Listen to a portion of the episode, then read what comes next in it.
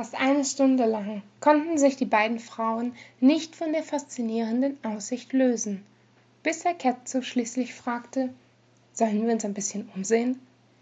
Chico lächelte und nickte. Zusammen gingen sie durch einen niedrigen Durchgang unterhalb des Steuerrads in das Innere, welches mit goldenen Gitterplatten gepflastert war, durch die man die Maschinerie sehen konnte. Wow, hauchte die Rothaarige beeindruckt. Da traf sie, wie ein Funke, eine bekannte Aura. Sie wirbelte auf dem Absatz herum und konnte im letzten Moment einen silbernen Haarschopf erkennen, der hinter der nächsten Ecke verschwand. Sie hatte gewusst, dass er hier sein würde. Doch er ging ihr wohl absichtlich aus dem Weg. Deshalb war er beim Start auch nicht an Deck gewesen. Allerdings konnte sie nicht sagen, ob er das wegen ihr oder sich selbst tat. Saketze packte ungeduldig ihre Hand und zog sie durch die Gänge hinter sich her.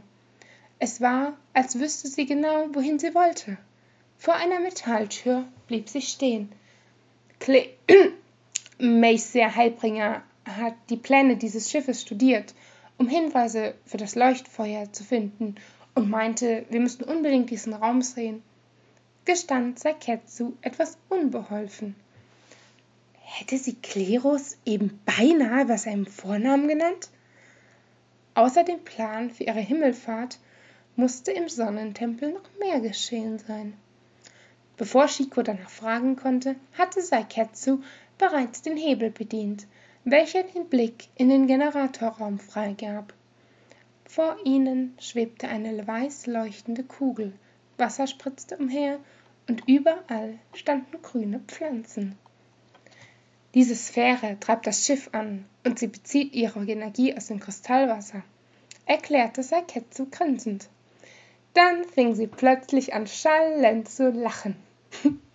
Wir sind auf einer Mission, von der das Fortbestehen der Menschheit abhängt, aber anstatt unsere Waffen zu schärfen oder düster daherzureden, gehen wir auf Entdeckungsreise wie kleine Kinder. Das tut gut. Chico nickte erneut. Niemals zuvor hatte sie eine derart wunderschöne Landschaft betrachtet, und nirgendwo hätte sie weniger damit gerechnet. Die beiden stiegen die Treppe hinab, liefen durch den schieren Dschungel.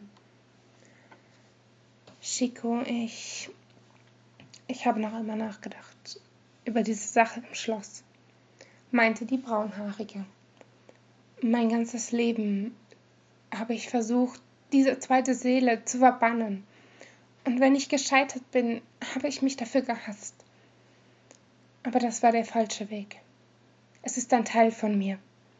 Die einzige Möglichkeit, es auszulöschen, wäre mich umzubringen. Das kann ich weder jetzt noch in Zukunft. Ich möchte vielmehr anfangen, es zu akzeptieren. Es wird für immer schwierig sein, damit zu leben.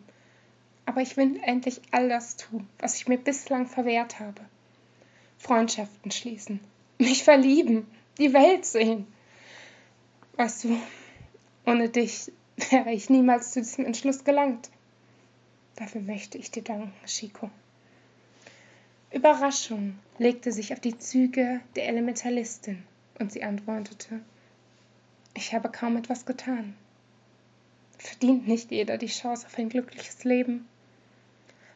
Sie umarmten einander und genossen noch für einige Zeit die Magie dieses Ortes.